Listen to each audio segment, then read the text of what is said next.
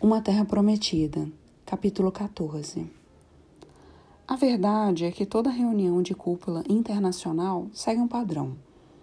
Uma por uma, as autoridades vão chegando em suas limusines à entrada de um grande centro de convenções e passam por um corredor de fotógrafos, mais ou menos como um tapete vermelho de Hollywood, mas sem as roupas extravagantes e as pessoas bonitas.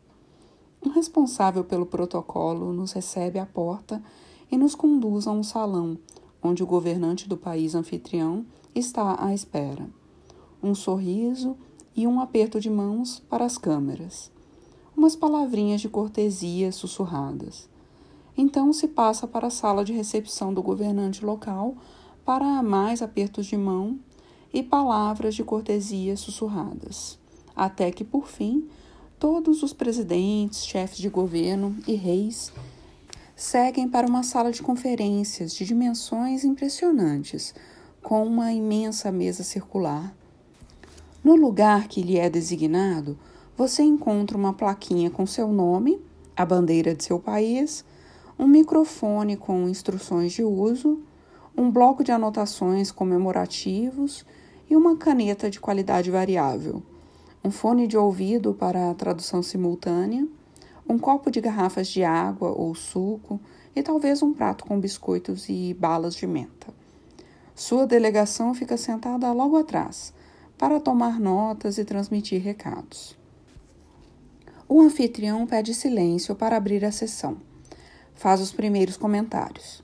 Depois disso, ao longo de um dia e meio, com intervalos programados para encontros individuais com outros governantes, conhecidos como bilaterais, uma foto de família, com todos alinhados, sorrindo sem naturalidade, mais ou menos como uma foto de escola, e tempo suficiente no fim da tarde para cada um voltar à sua suíte e trocar de roupa antes do jantar, e às vezes de uma sessão noturna. Você fica lá sentado, lutando contra a alteração de seu relógio biológico causada pela mudança de fuso horário, se esforçando para parecer interessado, enquanto todos em volta da mesa e cada um, em sua vez, leem comentários cuidadosamente redigidos, anódinos e sempre ultrapassando o tempo previsto sobre o assunto em pauta. Mais tarde, já com alguma quilometragem em matéria de cúpulas, eu adotaria as táticas de sobrevivência de participantes mais calejados, aproveitando para despachar minha papelada ou lendo alguma coisa, ou discretamente chamando outros governantes para tratar de assuntos secundários, enquanto alguém estava de posse do microfone. Mas, naquela primeira cúpula do G20 em Londres, fiquei sentadinho na minha cadeira, ouvindo com atenção cada orador. Como o aluno novo da turma, eu sabia que estava sendo julgado e achei que mostrar um pouco de humildade, de um calouro, talvez ajudasse a conquistar o apoio de pessoas para as medidas econômicas que eu ia propor. As coisas ficavam mais fáceis para mim pelo fato de eu já conhecer alguns dos presentes na sala, a começar pelo anfitrião, o primeiro-ministro britânico Gordon Brown que tinha ido a Washington para um encontro comigo poucas semanas antes.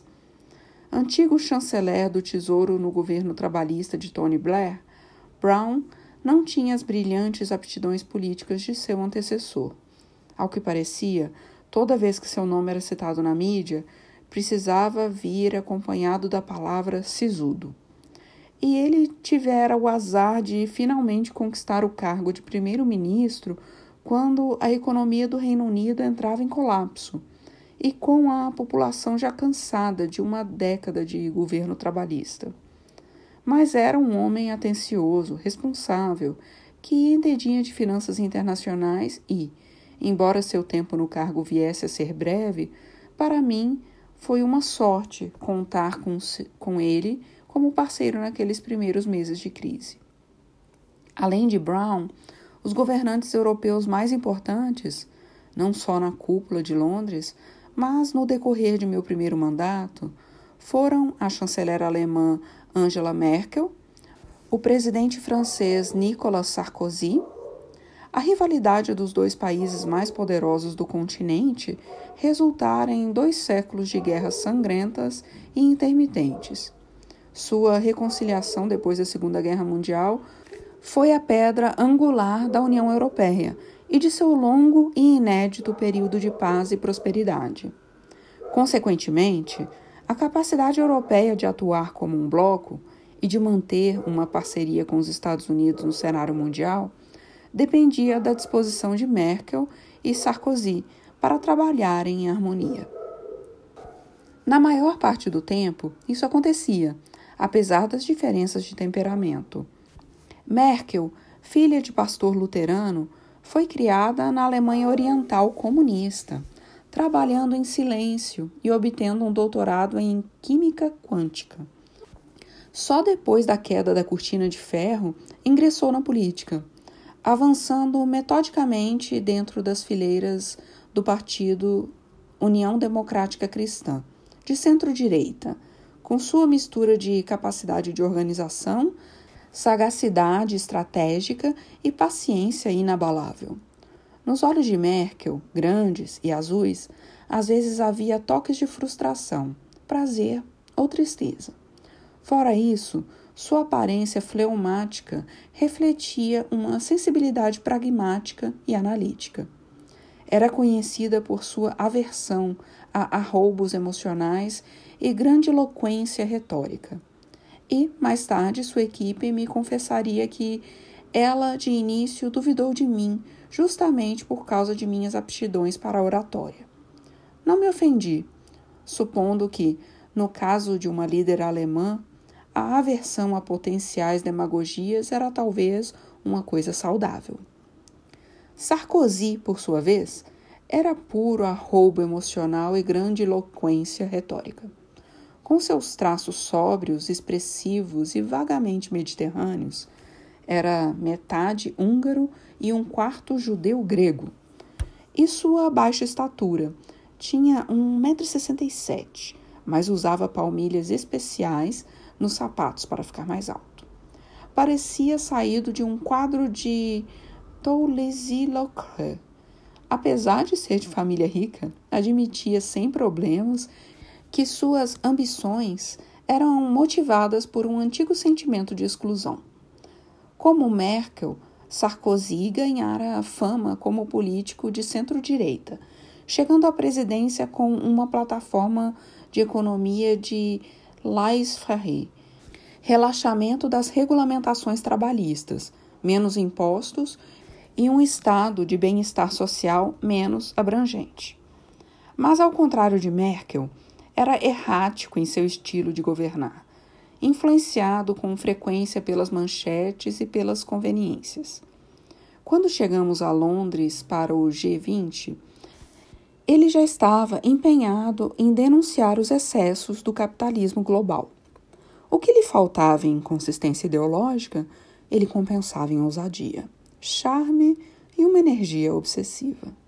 Na verdade, as conversas com Sarkozy podiam ser divertidas e exasperantes. Com suas mãos em constante movimento, o peito estufado como o de um galo garnizé. Com um intérprete, diferentemente de Merkel, seu inglês era limitado. Sempre por perto para refletir como um espelho cada gesto e entonação da conversa, que ia da lisonja e da jactância à expressão sincera de seus sentimentos, porém sem nunca se afastar de seu interesse principal e mal disfarçado, que era estar no centro dos acontecimentos e assumir o crédito de qualquer coisa que lhe trouxesse algum benefício. Por mais que eu apreciasse o fato de Sarkozy ter abraçado minha campanha desde o início, endossando de forma implícita minha candidatura numa efusiva entrevista coletiva em minha visita a Paris antes das eleições, não era difícil saber qual dos dois governantes europeus se mostraria um parceiro mais confiável. Apesar disso, passei a ver Merkel e Sarkozy como complementares um ao outro. Sarkozy respeitava a cautela natural de Merkel, mas muitas vezes conseguia pressioná-la a agir. Merkel relevava as idiosincrasias de Sarkozy, mas sabia como controlar com habilidade suas propostas mais impulsivas. Além disso, reforçava as inclinações pró-americanas do outro, um sentimento que, em 2009, nem sempre era partilhado por seus eleitores. Nada disso significava que eles e os demais governantes europeus fossem facilmente influenciáveis. Visando aos melhores interesses de seus países, tanto Merkel como Sarkozy eram decididamente a favor da declaração contra o protecionismo que propusemos em Londres. A economia da Alemanha, em especial, era bastante dependente de exportações. E reconheciam a utilidade de um fundo de emergência internacional. Mas, como Tim Geithner previu, nenhum dos dois mostrava o menor entusiasmo por programas de incentivo. Merkel estava preocupada com o gasto público deficitário. Sarkozy preferia um imposto universal sobre transações do mercado financeiro e queria combater os paraísos fiscais. Eu e Tim Geithner passamos a maior parte do encontro tentando convencer os dois a se juntarem a nós na promoção de formas mais imediatas de tratar a crise, pedindo a cada país do G20 que adotasse políticas para aumentar a demanda agregada.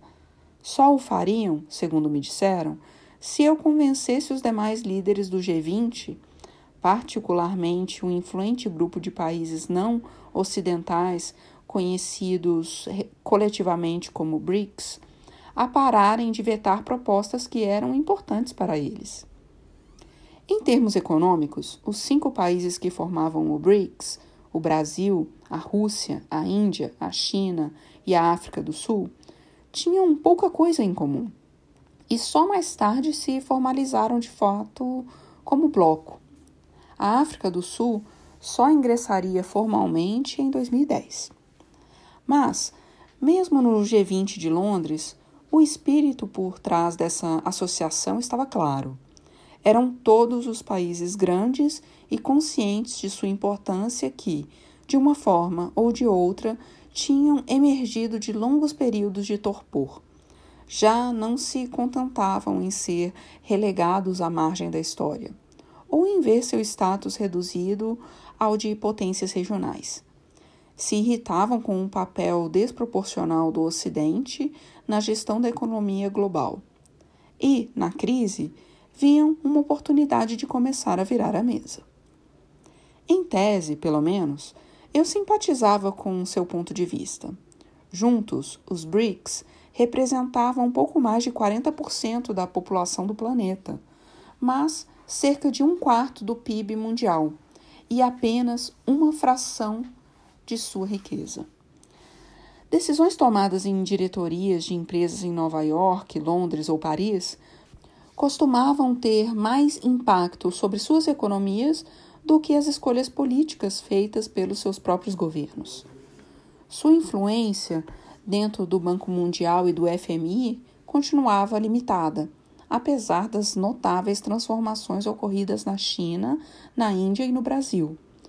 Se os Estados Unidos quisessem preservar o sistema global que durante tanto tempo nos servira, fazia sentido dar mais voz a essas potências emergentes no modus operandi, ressaltando ao mesmo tempo que precisavam assumir maior responsabilidade pelos custos de sua manutenção. E, apesar disso, percorrendo a mesa com os olhos no segundo dia da cúpula, não pude deixar de me perguntar o que um papel maior para o BRICS na governança global poderia significar.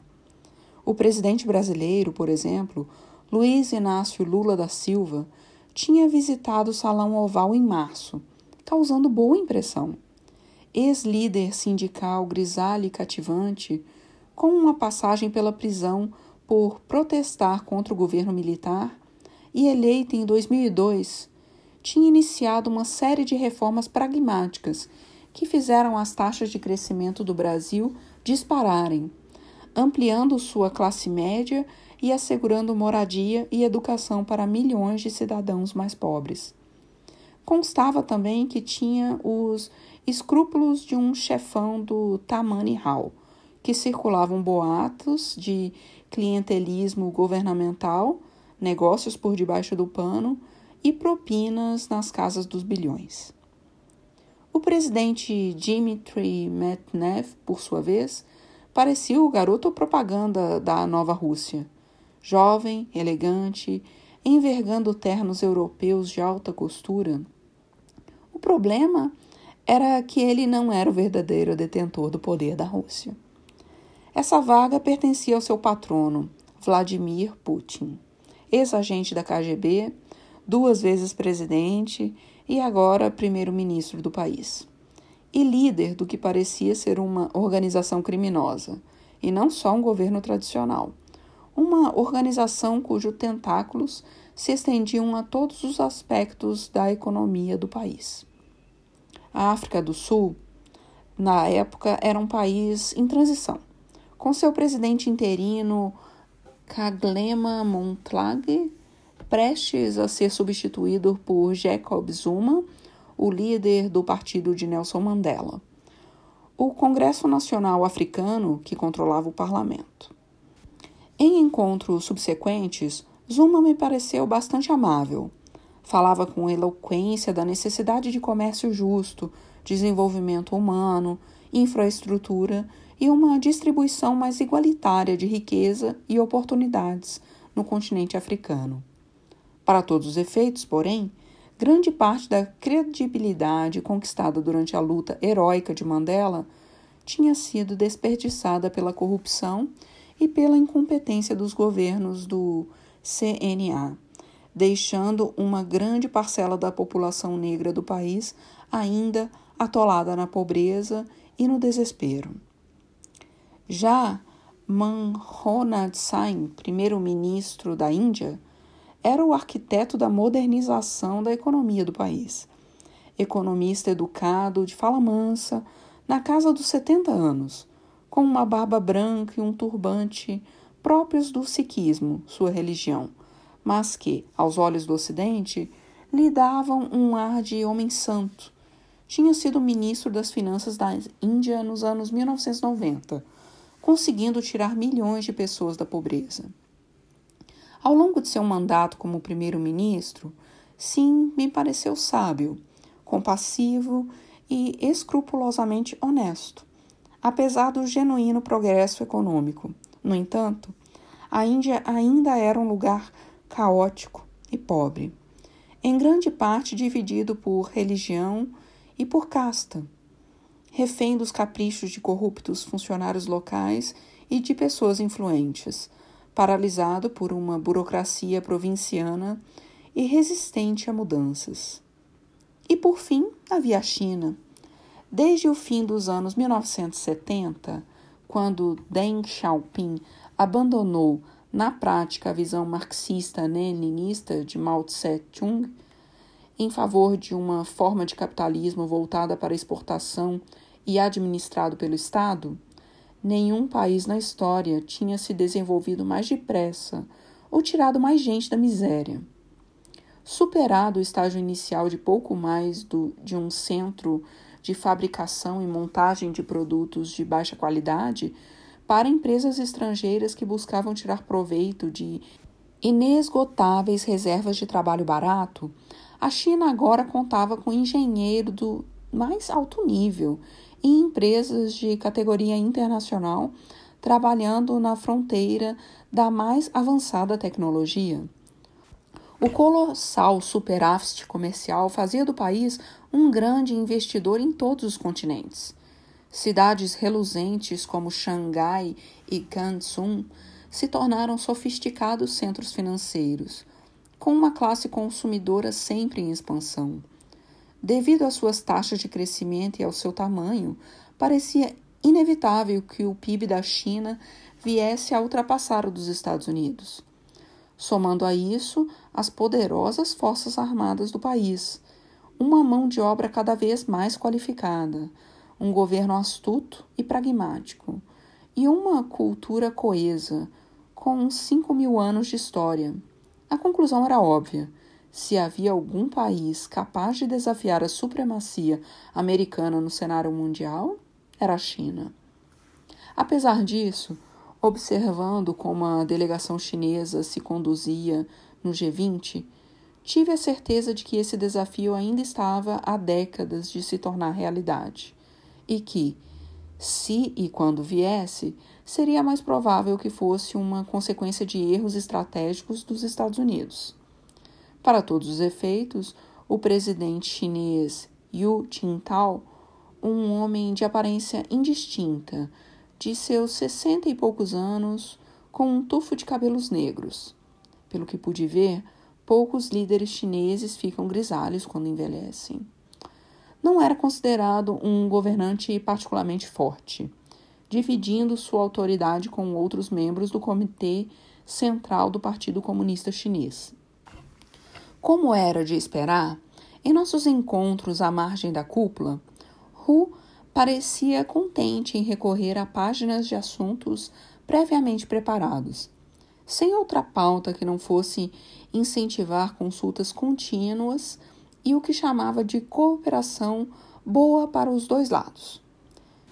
Fiquei bem mais impressionado com o principal responsável pela política econômica da China, o premier Wen Jinbao, uma figurinha de óculos que falava sem recorrer a anotações e tinha um entendimento sofisticado da crise seu compromisso com um pacote de incentivo chinês numa escala parecida com a da Lei de Recuperação. Foi provavelmente a melhor notícia que ouvi durante o tempo que passei no G20. Mas, mesmo assim, os chineses não tinham pressa em tomar as rédeas da ordem mundial, que encaravam como uma dor de cabeça que não lhes fazia falta. Wen tinha pouco a dizer sobre como administrar a crise financeira no futuro. Do ponto de vista de seu país, a solução era uma responsabilidade nossa. Uma coisa em especial me impressionou não só durante a cúpula de Londres, mas em todos os fóruns internacionais de que participei como presidente. Mesmo aqueles que reclamavam do papel dos Estados Unidos no mundo confiavam em nós para manter o sistema funcionando. Em graus variados, os outros países se mostravam dispostos a cooperar contribuindo com soldados para os esforços de pacificação da ONU, digamos, ou dando dinheiro e apoio logístico ao esforço organizado para combater a fome. Alguns, como as nações escandinavas, faziam com frequência até mais do que pareciam capazes. Fora isso, porém, poucos países se sentiam obrigados a agir além da mentalidade estreita do egoísmo e aqueles que partilhavam um compromisso fundamental dos Estados Unidos com os princípios necessários para a existência de um sistema de livre mercado, liberdade individual, Estado de Direito, profundo respeito pelos direitos de propriedade e arbitragem imparcial de disputas, além de níveis mínimos de responsabilidade e competência governamental. Não tinham peso econômico e político para não falar no exército de diplomatas e especialistas em legislação e regulamentação, pa para promover esses princípios em escala global. A China, a Rússia e até mesmo democracias genuínas como Brasil, Índia e África do Sul ainda operavam com base em princípios diferentes. Para os BRICS, uma política externa responsável significava cada qual cuidar dos seus assuntos. Só respeitavam as regras estabelecidas na medida em que seus interesses fossem atendidos, mais por necessidade do que por convicção, e pareciam dispostos a violá-las se fosse possível. Em caso de ajuda a outro país, preferiam fazê-lo em termos bilaterais, esperando algum benefício em troca. Esses países certamente não se sentiam na obrigação de custear o sistema como um todo. Em seu entender, isso era um luxo que só o próspero e feliz Ocidente tinha condições de bancar.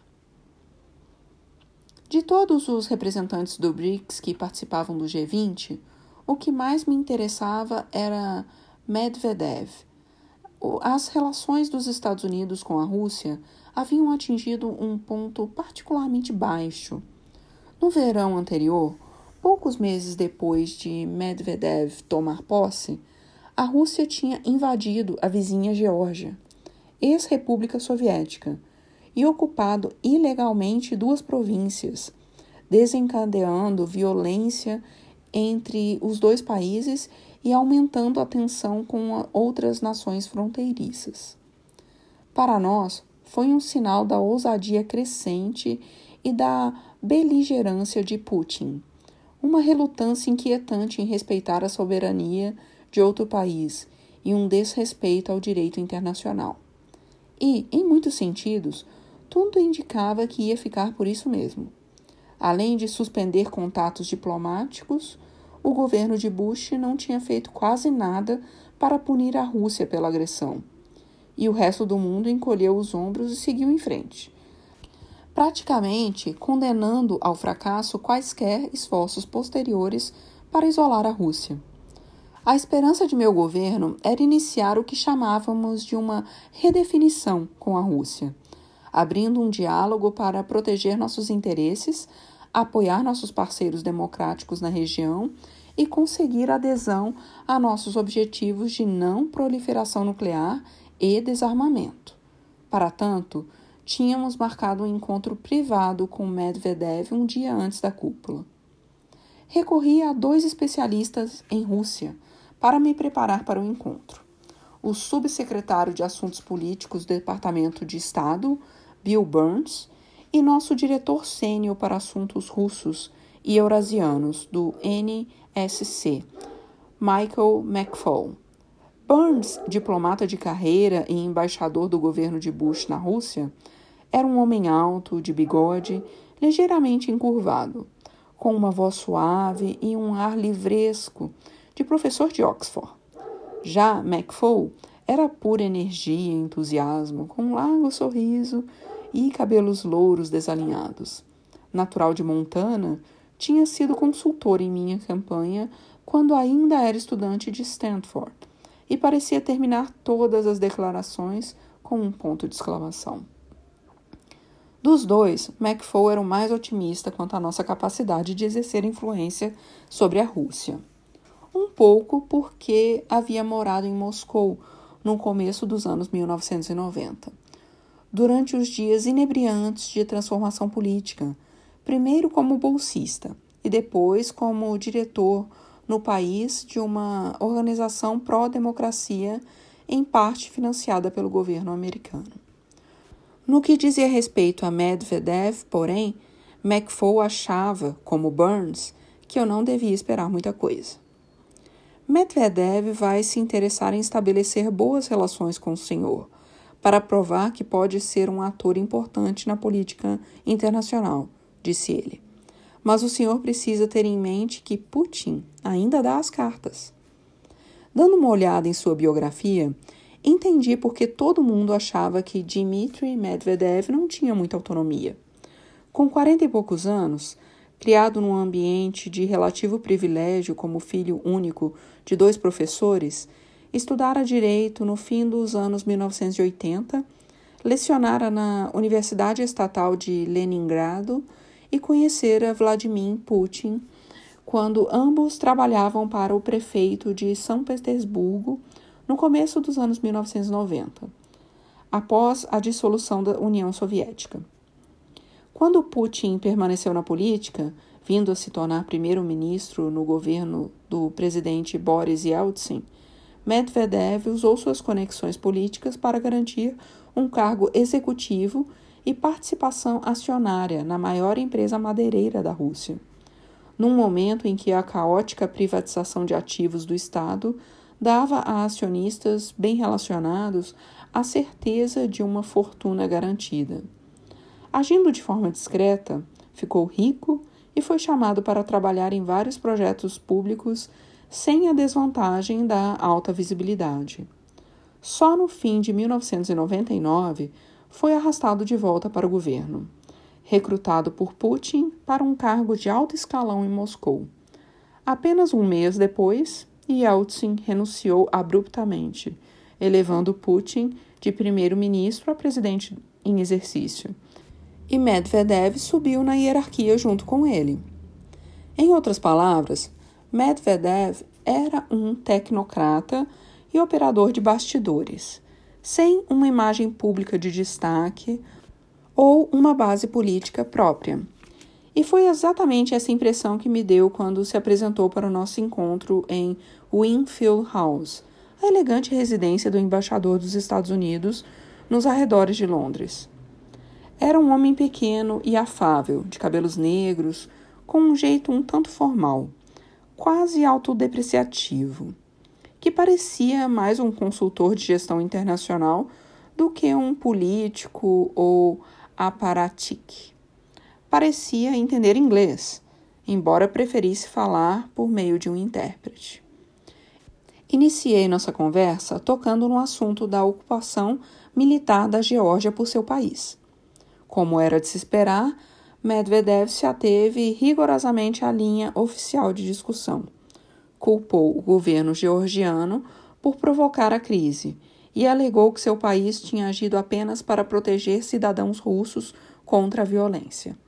Rejeitou meu argumento de que a invasão e a contínua ocupação violavam a soberania da Geórgia e o direito internacional.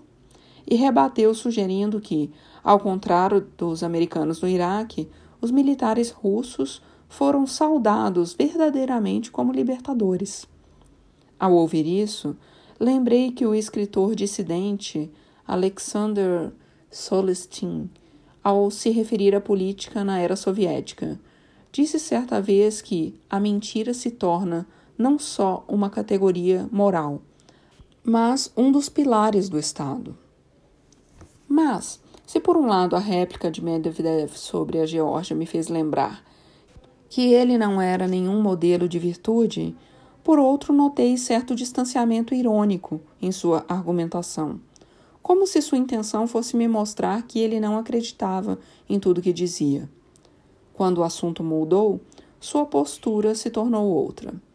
A respeito das medidas necessárias para administrar a crise financeira, ele estava bem preparado e disposto a colaborar.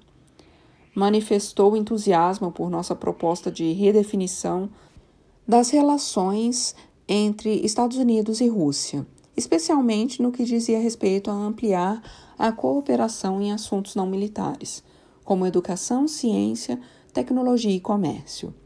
Chegou a nos surpreender ao fazer uma oferta espontânea e inédita de permitir o uso do espaço aéreo russo pelas Forças Armadas dos Estados Unidos para transportar tropas e equipamentos para o Afeganistão alternativa que reduziria nossa dependência exclusiva das rotas de suprimento via Paquistão, dispendiosas e nem sempre confiáveis. E, no tocante à questão que para mim era da mais alta prioridade, a cooperação entre Estados Unidos e Rússia para evitar a proliferação nuclear, incluindo o possível esforço do Irã para desenvolver armas nucleares. Medvedev mostrou uma disposição de participar de forma aberta e flexível. Concordou quando propus que nossos respectivos especialistas já iniciassem negociações sobre cortes nos arsenais nucleares de cada país, como continuação do Tratado de Redução de Armas Estratégicas, o START, previsto para expirar no fim de 2009. Embora não pudesse se comprometer com o esforço internacional para conter o Irã, não rejeitou a proposta de imediato, chegando a reconhecer que os programas nucleares e de mísseis do Irã tinham avançado mais rápido que Moscou esperava. Admissão que McFaul e Burns não se lembravam de ter visto alguma autoridade russa ter feito, nem mesmo em conversas privadas. Isso não quer dizer, no entanto, que Medvedev estivesse disposto a concordar com tudo. Durante nossas conversas sobre a não proliferação, ele deixou claro que a Rússia tinha sua própria prioridade: reconsiderarmos a decisão do governo de Bush de construir um sistema de defesa antimísseis na Polônia e na República Tcheca. imaginei que estivesse falando em nome de Putin, que entendia, e com razão, que a principal razão para poloneses e tchecos estarem ansiosos para acolher nosso sistema era a garantia do aumento dos recursos militares americanos em seu território, oferecendo uma proteção extra contra intimidações russas. A verdade era que, sem que os russos soubessem, já estávamos reconsiderando a ideia de um escudo antimísseis localizados em terra na Europa. Antes de partir para Londres, Robert Gates me informou que os planos desenvolvidos no governo de Bush tinham sido julgados potencialmente menos eficazes contra as ameaças mais imediatas, sobretudo o Irã, do que se imaginava. Gates sugeriu que eu mandasse examinar outras possíveis configurações antes de eu decidir. Eu não estava disposto a ceder ao pedido de Medvedev para incluir considerações sobre o escudo antimísseis nas próximas negociações do START. Achava, porém, que era de nosso interesse amenizar as preocupações dos russos. E um feliz acaso me permitia fazer com que Medvedev não deixasse Londres de mãos vazias. Apresentei minha intenção de rever nossos planos na Europa como uma demonstração da vontade de discutir o assunto com sinceridade. Disse ainda que um avanço na suspensão do programa nuclear do Irã quase certamente teria impacto em qualquer decisão que eu viesse a tomar. Recado não muito sutil, ao qual Medvedev respondeu antes que fosse traduzido. Entendo, disse em inglês com um leve sorriso. Antes de ir embora, Medvedev me fez um convite para visitar Moscou no verão. Um encontro que eu estava inclinado a aceitar. Depois de ver sua carreata partir, me virei para Burns e McFall e perguntei o que achavam. Vou ser bem sincero, senhor presidente, disse McFall. Não vejo como poderia ter sido melhor. Ele me pareceu muito mais disposto a negociar do que eu esperava. Mike tem razão, confirmou Burns, mas queria saber quanto do que Medvedev disse aqui foi aprovado de antemão por Putin. Concordei, com um gesto de cabeça. Isso nós vamos demorar a descobrir. No fim da cúpula de Londres, o G20 tinha conseguido fechar um acordo em resposta à crise financeira global. O comunicado final, a ser divulgado em conjunto pelos governantes presentes, incluía prioridades americanas, como compromissos adicionais de conceder incentivos ao crescimento e repúdio ao protecionismo, além de medidas para eliminar paraísos fiscais e aprimorar a regulamentação financeira, importantes para os europeus.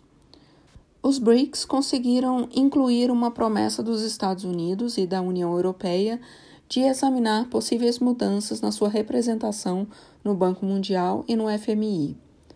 Num surto de entusiasmo, Sarkozy nos deteve, a mim e a Tim, quando nos preparávamos para sair. Este acordo é histórico, Barack, disse. Só foi possível por sua causa. Não, não, é verdade. E o senhor Geithner aqui, ele é magnífico. Sarkozy então se pôs a cantar o sobrenome do meu secretário do Tesouro como um torcedor numa parada de futebol, alto o suficiente para que algumas cabeças se virassem. Eu não consegui segurar o riso não só pelo evidente constrangimento de Tim, mas também pela expressão aflita no rosto de Angela Merkel. Ela acabara de examinar o texto do comunicado final e olhava para o Sarkozy como uma mãe que vê um filho se comportar mal. A imprensa internacional considerou a cúpula um sucesso. Não só o acordo foi mais substancial do que se esperava, mas nosso papel central nas negociações tinha ajudado pelo menos em parte, a apagar a noção de que a crise financeira causara prejuízos permanentes ao protagonismo dos Estados Unidos. Na entrevista coletiva de encerramento, tive o cuidado de reconhecer publicamente a contribuição de todos que haviam desempenhado um papel importante, elogiando em particular Gordon Brown por sua liderança e afirmando que, neste mundo interconectado, nenhum país poderia fazer nada sozinho. A solução de grandes problemas, disse eu, exigiu o tipo de cooperação internacional que vimos em Londres. Dias depois, um repórter aproveitou a deixa, perguntando o que eu achava do excepcionalismo americano. Acredito no excepcionalismo americano, respondi. Assim como desconfio que os britânicos acreditam no excepcionalismo britânico e os gregos no excepcionalismo grego. Só mais tarde eu soube que os republicanos e a mídia conservadora se apegaram a essa declaração rotineira, feita num esforço para demonstrar modéstia e educação, como prova de fraqueza e falta de patriotismo de minha parte. Comentaristas passaram a descrever minhas interações com outros governantes e com cidadãos de outros países como turnês de desculpas de Obama, embora jamais fossem capazes de citar qualquer pedido real de desculpas. Evidentemente, o fato de eu não fazer sermões a plateias estrangeiras sobre a superioridade dos Estados Unidos e, pior ainda, de estar disposto a reconhecer nossas imperfeições e levar em conta as opiniões de outros países por algum motivo era considerado debilitante. Era mais uma prova do quanto nossa estrutura midiática estava fragmentada e de que um partidarismo cada vez mais tóxico já não se restringia às fronteiras nacionais. Nesse novo mundo, aquilo que, por critérios tradicionais, tinha sido uma vitória da política externa podia ser apresentado de forma insistente como uma derrota, pelo menos na cabeça da metade do país. Mensagens capazes de promover nossos interesses e gerar boa vontade no exterior podiam resultar em muita dor de cabeça política dentro do país. Numa nota mais alegre, Michele fez muito sucesso em sua estreia internacional conquistando elogios entusiasmados da imprensa, especialmente pela visita que fez a uma escola de ensino médio para meninas no centro de Londres. Como seria o caso durante todo o nosso tempo na Casa Branca, Michelle se esbaldava nesses encontros, interagindo com crianças de qualquer idade ou origem, e ao que parecia essa mágica funcionava em qualquer lugar, Naquela escola, ela falou sobre a própria infância, sobre as barreiras que superou, sobre as portas que a educação sempre lhe abriu. As garotas, filhas da classe trabalhadora, muitas de origem antilhanas ou sul-asiáticas, ouviam embevecidas aquela mulher glamurosa dizer que, quando menina, era exatamente igual a elas. Nos anos seguintes, Michele se reuniria várias vezes com alunas da escola, tendo até recebido um grupo na Casa Branca.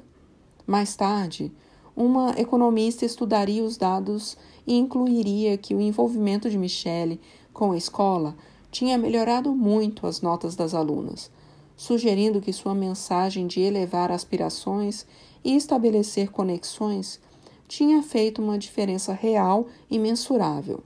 Esse efeito Michele era uma coisa a qual eu estava acostumado.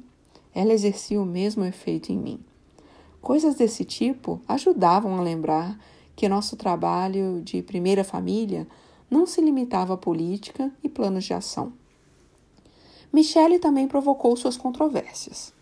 Numa recepção para autoridades do G20 e seus cônjuges, com a Rainha Elizabeth no Palácio de Birmingham, ela foi fotografada com a mão no ombro de Sua Majestade. Uma quebra do protocolo que rege as relações entre a realeza e plebeus, embora a rainha não pareça ter ligado, levando o braço à cintura de Michele em retribuição. Além disso, Michele usou um cardigan por cima do vestido durante nossa audiência privada com a rainha, deixando Fleet Street em polvorosa. Você devia ter ouvido minha sugestão e usado um daqueles chapeuzinhos, falei na manhã seguinte, e uma bolsinha de mão combinando. Ela sorriu e deu um beijo no meu rosto. E espero que você não se importe de dormir num sofá quando voltar para casa, respondeu ela, radiante. A Casa Branca tem tantos, dá até para escolher. Os cinco dias seguintes foram um turbilhão. A cúpula da OTAN em Baden-Baden, na Alemanha, e Estrasburgo, na França. Reuniões e discussões na República Tcheca e na Turquia. E uma visita não anunciada ao Iraque, onde, além de agradecer a uma ruidosa plateia de soldados americanos por sua coragem e sacrifício, conferenciei com o primeiro-ministro Malik sobre nossos planos de retirada e transição para um governo parlamentarista. No fim da viagem, eu tinha todos os motivos para me sentir bem. Em linhas gerais, promovemos com êxito nossa pauta. Não houve nenhum erro grosseiro de minha parte. Todo o meu pessoal de política externa, de membros do gabinete como Geithner e Gates, ao mais jovem do grupo, que chegava aos locais com antecedência, fez um excelente trabalho e, longe de evitarem qualquer aproximação com os Estados Unidos, os países que visitamos pareciam desejosos de nossa liderança. Apesar disso, a viagem trouxe indícios desanimadores do quanto o meu primeiro mandato seria gasto não com novas iniciativas, mas apagando incêndios anteriores à minha posse. Na cúpula da OTAN, por exemplo, conseguimos o apoio da aliança da nossa estratégia AFPAC, mas só depois de ouvir os governantes europeus ressaltarem que a opinião pública de seus países se tornara decididamente contrária a qualquer cooperação militar com os Estados Unidos depois da invasão do Iraque, e que seria muito difícil conseguirem apoio político para mandar mais soldados. Membros da Europa Central e Oriental da OTAN também ficaram desanimados com a reação morna do governo Bush à invasão russa da Geórgia e estavam em dúvida se poderiam contar com a aliança para defendê-los contra uma agressão parecida por parte da Rússia. Era um bom argumento. Antes da cúpula, foi uma surpresa descobrir que a OTAN não dispunha de planos nem de capacidades de reação rápida para sair em defesa de todos os aliados. Era só mais um exemplo dos segredinhos desagradáveis que eu estava descobrindo como presidente. A mesma coisa que eu tinha aprendido durante a nossa revisão da estratégia para o Afeganistão. A mesma coisa que o mundo havia descoberto depois da invasão do Iraque. Apesar de falarem grosso, os belicistas do governo Bush, como Cheney e Rumsfeld, eram surpreendentemente ruins para respaldar sua retórica com estratégias coerentes ou eficazes. Ou, dizia Dennis MacDonald, de forma mais pitoresca, abra qualquer gaveta da Casa Branca e você vai encontrar um sanduíche de merda. Fiz o que pude para reduzir o perigo que dizia respeito à Europa Central, propondo que a OTAN desenvolvesse planos individuais de defesa para cada país membro, e declarando que, em relação às nossas obrigações de defesa recíproca, não deveríamos fazer distinções entre membros mais novos e mais tradicionais da aliança. Isso significaria mais trabalho para a nossa equipe, já sobrecarregada, e para os militares, mas tentei não permitir que minha pressão arterial fosse muito afetada. Lembrei a mim mesmo que todo presidente pagava pelas escolhas e pelos erros do governo anterior, e que, 90% do trabalho consistia em lidar com problemas herdados e crises imprevistas. Só fazendo isso direito, com disciplina e senso de direção, haveria uma oportunidade real de moldar o futuro. O que me deixou preocupado no fim da viagem não foi tanto esta ou aquela questão em particular, e sim a impressão em geral, a sensação de que, por vários motivos, alguns de responsabilidade nossa, outros fora de nosso controle. A esperançosa maré de democratização, de liberalização e de integração que tomara conta do planeta após o fim da Guerra Fria começava a recuar. Forças mais antigas e mais sinistras avançavam, e a tensão provocada pelo declínio econômico prolongado provavelmente tornaria as coisas ainda piores. Antes da crise financeira, por exemplo, a Turquia dava a impressão de ser um país em ascensão. um exemplo notável dos efeitos positivos da globalização em economias emergentes. Apesar de uma história de instabilidade política e de golpes militares, o país de maioria muçulmana era, em grande parte das questões, um aliado do Ocidente desde 1950, mantendo sua filiação à OTAN, eleições regulares, uma economia de mercado e uma constituição secular que consagrava princípios modernos, como a igualdade de direito das mulheres. Quando o seu primeiro-ministro Recep Tayyip Erdogan e seu Partido da Justiça e do Desenvolvimento chegaram ao poder em 2002, 2003, fizeram apelos populistas e com frequência abertamente islâmicos, inquietando a elite política da Turquia secular e dominada pelos militares. Em particular, a simpatia explícita de Erdogan, tanto pela Irmandade Muçulmana como pelo Hamas, em sua luta por um Estado palestino independente, também tinha deixado Washington e Tel Aviv apreensivos. Apesar disso, até aquela altura, o governo de Erdogan tinha respeitado a Constituição da Turquia cumprido suas obrigações para com a OTAN e administrado com eficácia a economia, chegando a iniciar uma série de modestas reformas na esperança de se qualificar para a União Europeia. Alguns observadores sugeriam que Erdogan talvez viesse a oferecer um modelo de Islã moderado, moderno e pluralista, uma alternativa às autocracias, às teocracias e aos movimentos extremistas que caracterizavam a região. Num discurso no parlamento turco e numa reunião com estudantes universitários em Istambul, tentei demonstrar esse mesmo otimismo. Mas, por causa de minhas conversas com Ergovan, eu tinha minhas dúvidas. Durante a cúpula da OTAN, Erdogan instruía sua equipe a vetar a indicação do conceituadíssimo primeiro-ministro dinamarquês Anders Rasmussen para o cargo de secretário-geral da organização. Não por considerá-lo despreparado, mas porque em 2005 o governo de Rasmussen se negara a cumprir a exigência da Turquia de censurar a publicação de cartoons representando o profeta Maomé num jornal dinamarquês. Os apelos dos europeus à liberdade de imprensa não comoveram Erdogan.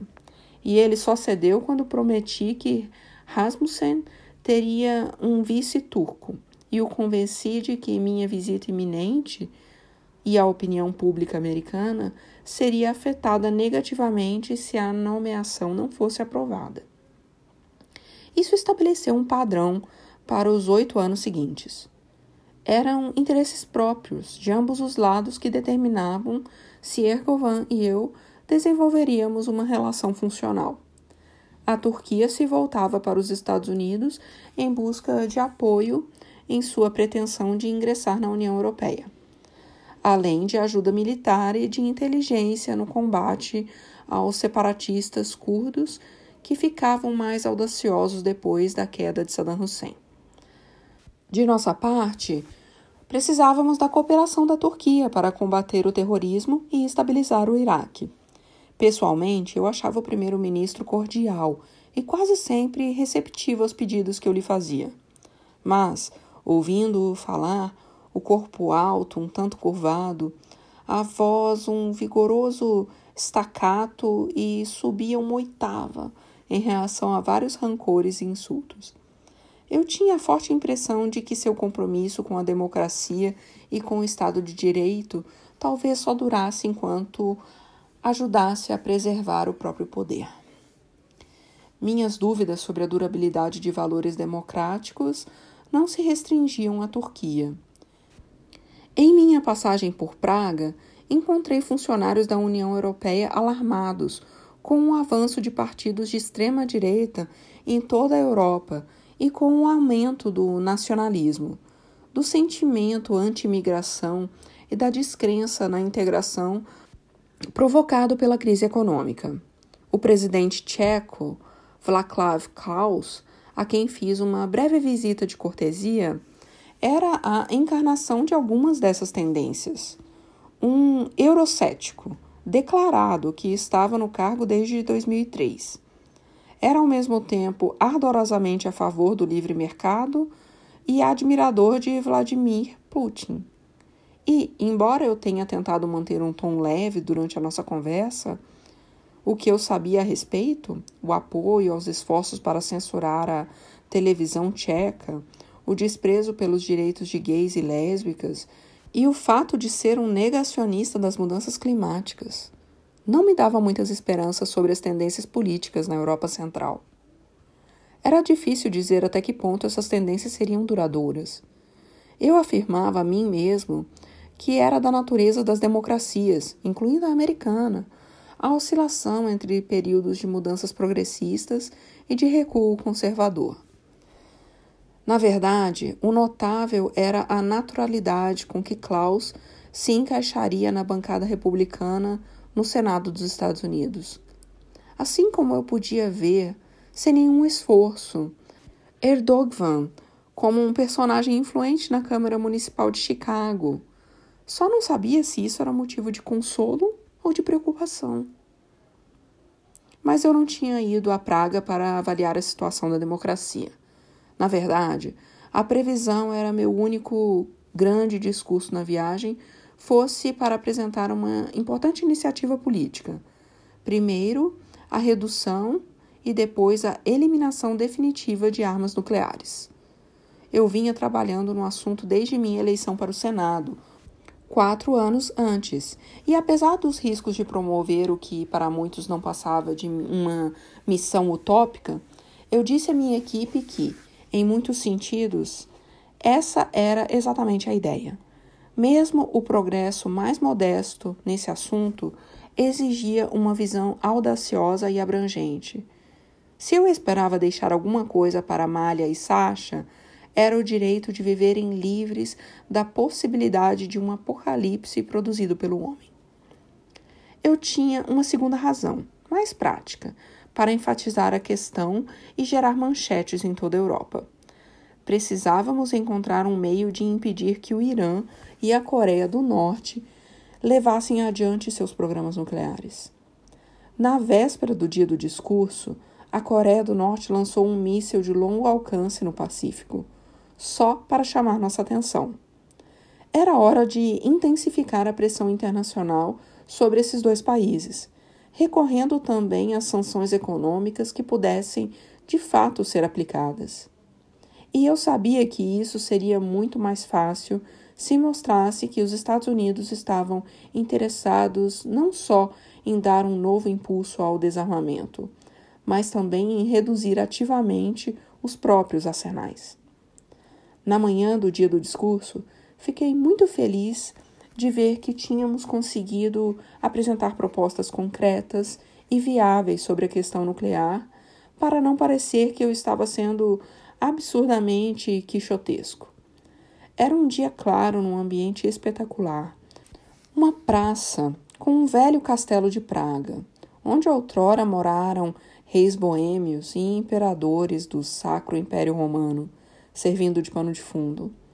Enquanto a fera percorria ruas estreitas e irregulares, passamos por milhares de pessoas que iam ouvir o discurso. Havia gente de todas as idades, mas principalmente jovens de jeans, casacos e cachecóis, bem agasalhados contra o vento frio da primavera, os rostos corados e cheios de expectativa.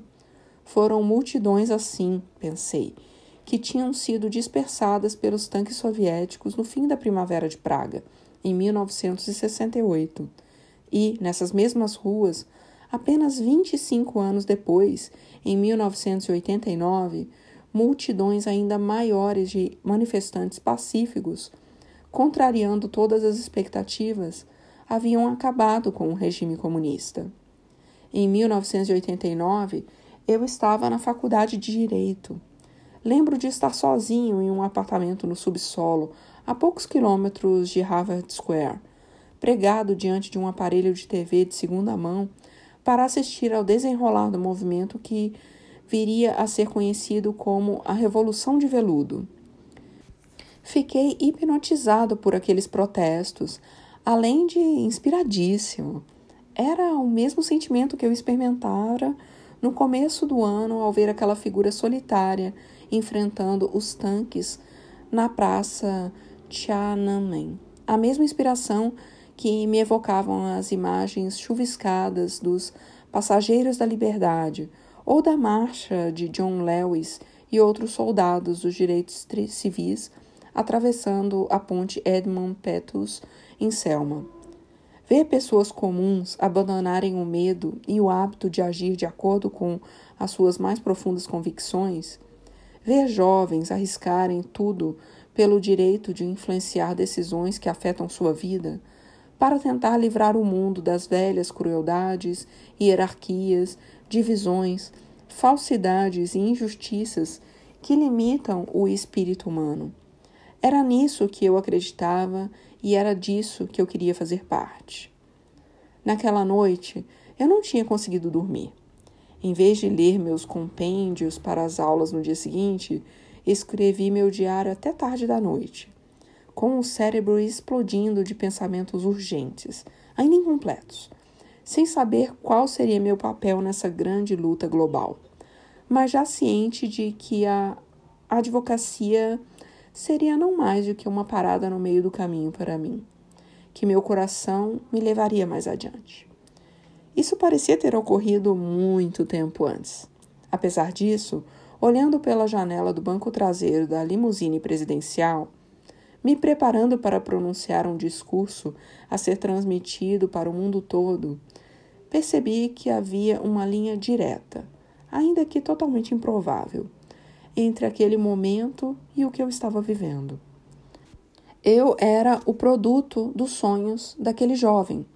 E quando chegamos à área de espera improvisada atrás de um enorme palanque, uma parte de mim pensava em mim mesmo, não como o político em que me transformara, mas como um daqueles jovens da multidão, sem os compromissos do poder, sem o ônus de satisfazer homens como Erdogan e Klaus, feliz apenas de me juntar à causa daqueles que queriam um mundo novo e melhor. Depois do discurso, tive a oportunidade de passar um tempo com Václav Havel, o dramaturgo e ex-dissidente que fora presidente da República Tcheca por dois mandatos, até 2003. Participante da Primavera de Praga, foi incluído na lista negra depois da ocupação soviética. Teve suas obras proibidas e foi preso várias vezes por suas atividades políticas. Havel, talvez mais do que qualquer um, tinha dado peso moral aos movimentos democráticos locais que puseram fim à União Soviética. Com Nelson Mandela e um pequeno grupo de outros estadistas vivos, tinha servido para mim como um modelo distante. Eu lia seus artigos na faculdade de Direito. Vê-lo manter seus princípios morais, mesmo depois que seu lado conquistou o poder e ele assumiu a presidência, ajudou a me convencer de que era possível entrar na política e sair com a alma intacta. Nosso encontro foi rápido, vítima de minha agenda apertada. Havel tinha setenta e poucos anos.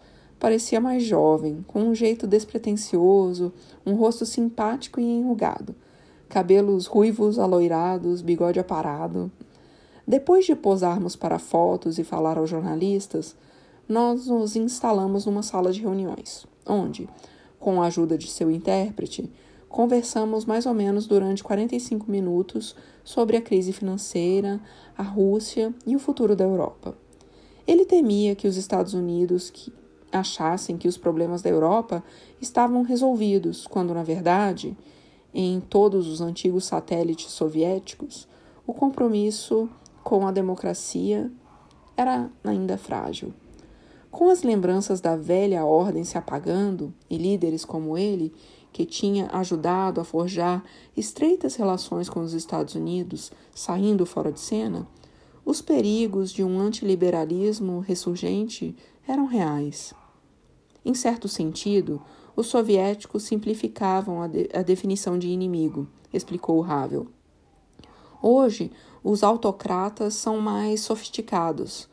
São a favor de eleições e, ao mesmo tempo, vão enfraquecendo pouco a pouco as instituições que tornam possível a democracia. Defendem o livre mercado ao mesmo tempo que se envolvem na mesma corrupção, no mesmo clientelismo, na mesma exploração que havia no passado.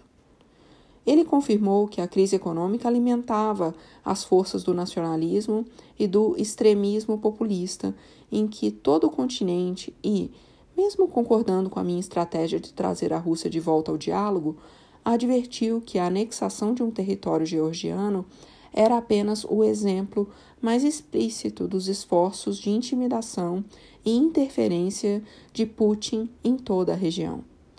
Sem a atenção dos Estados Unidos, ele avisou, a liberdade aqui e na Europa desaparecerá. Nosso tempo acabou. Agradeci a Havel pelo conselho e assegurei que os Estados Unidos não fraquejariam na promoção dos valores democráticos. Ele sorriu e disse que esperava não ter tornado meu fardo ainda mais pesado. O Senhor tem sido amaldiçoado pelas altas expectativas que despertou, disse ele, apertando a minha mão. Isso significa também que as pessoas se decepcionam com facilidade. Conheço bem isso. Meu medo é de que seja uma armadilha. Sete dias depois de sair do Washington, minha equipe subiu a bordo do Air Force One, cansada e mais disposta a voltar para casa. Eu estava na cabine dianteira do avião, tentando pegar no sono, quando Jim Jones e Tom Donilon se aproximaram para me informar sobre uma situação envolvendo um assunto sobre o qual ninguém me fez uma única pergunta sequer durante a campanha. Piratas? Piratas, senhor presidente, disse Jones, ao largo da costa da Somália. Subiram num navio cargueiro capitaneado por um americano e, ao que parece, mantém a tripulação como refém.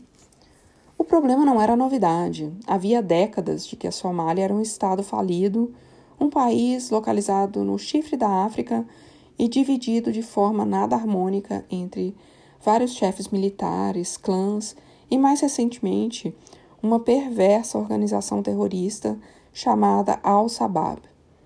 Sem o benefício de uma economia capaz de funcionar, quadrilhas de jovens sem emprego equipados com pequenos barcos a motor, fuzis AK-47 e escadas improvisadas, começaram a subir a bordo de navios comerciais na movimentada rota marítima que liga a Ásia ao Ocidente, pelo canal de Suez, e capturá-los para exigir resgate. Era a primeira vez que atacavam um navio de bandeira americana não havia indícios de que quatro somalis tivessem ferido qualquer dos 20 tripulantes, mas o secretário Gates despachara um destroyer USS Bainbridge e a fragata USS Halliburton para aquela área. E era esperado que avistassem um navio sequestrado antes que aterrissássemos em Washington. Eu acordo o senhor se houver novidade, disse Jones. Entendido, respondi, sentindo o cansaço que eu conseguira espantar nos últimos dias tomar conta de meus ossos. Me acorde também se os gafanhotos chegarem, acrescentei. Ou a peste. Como, senhor? Perguntou Jones, fazendo uma pausa. Brincadeira, Jim. Boa noite.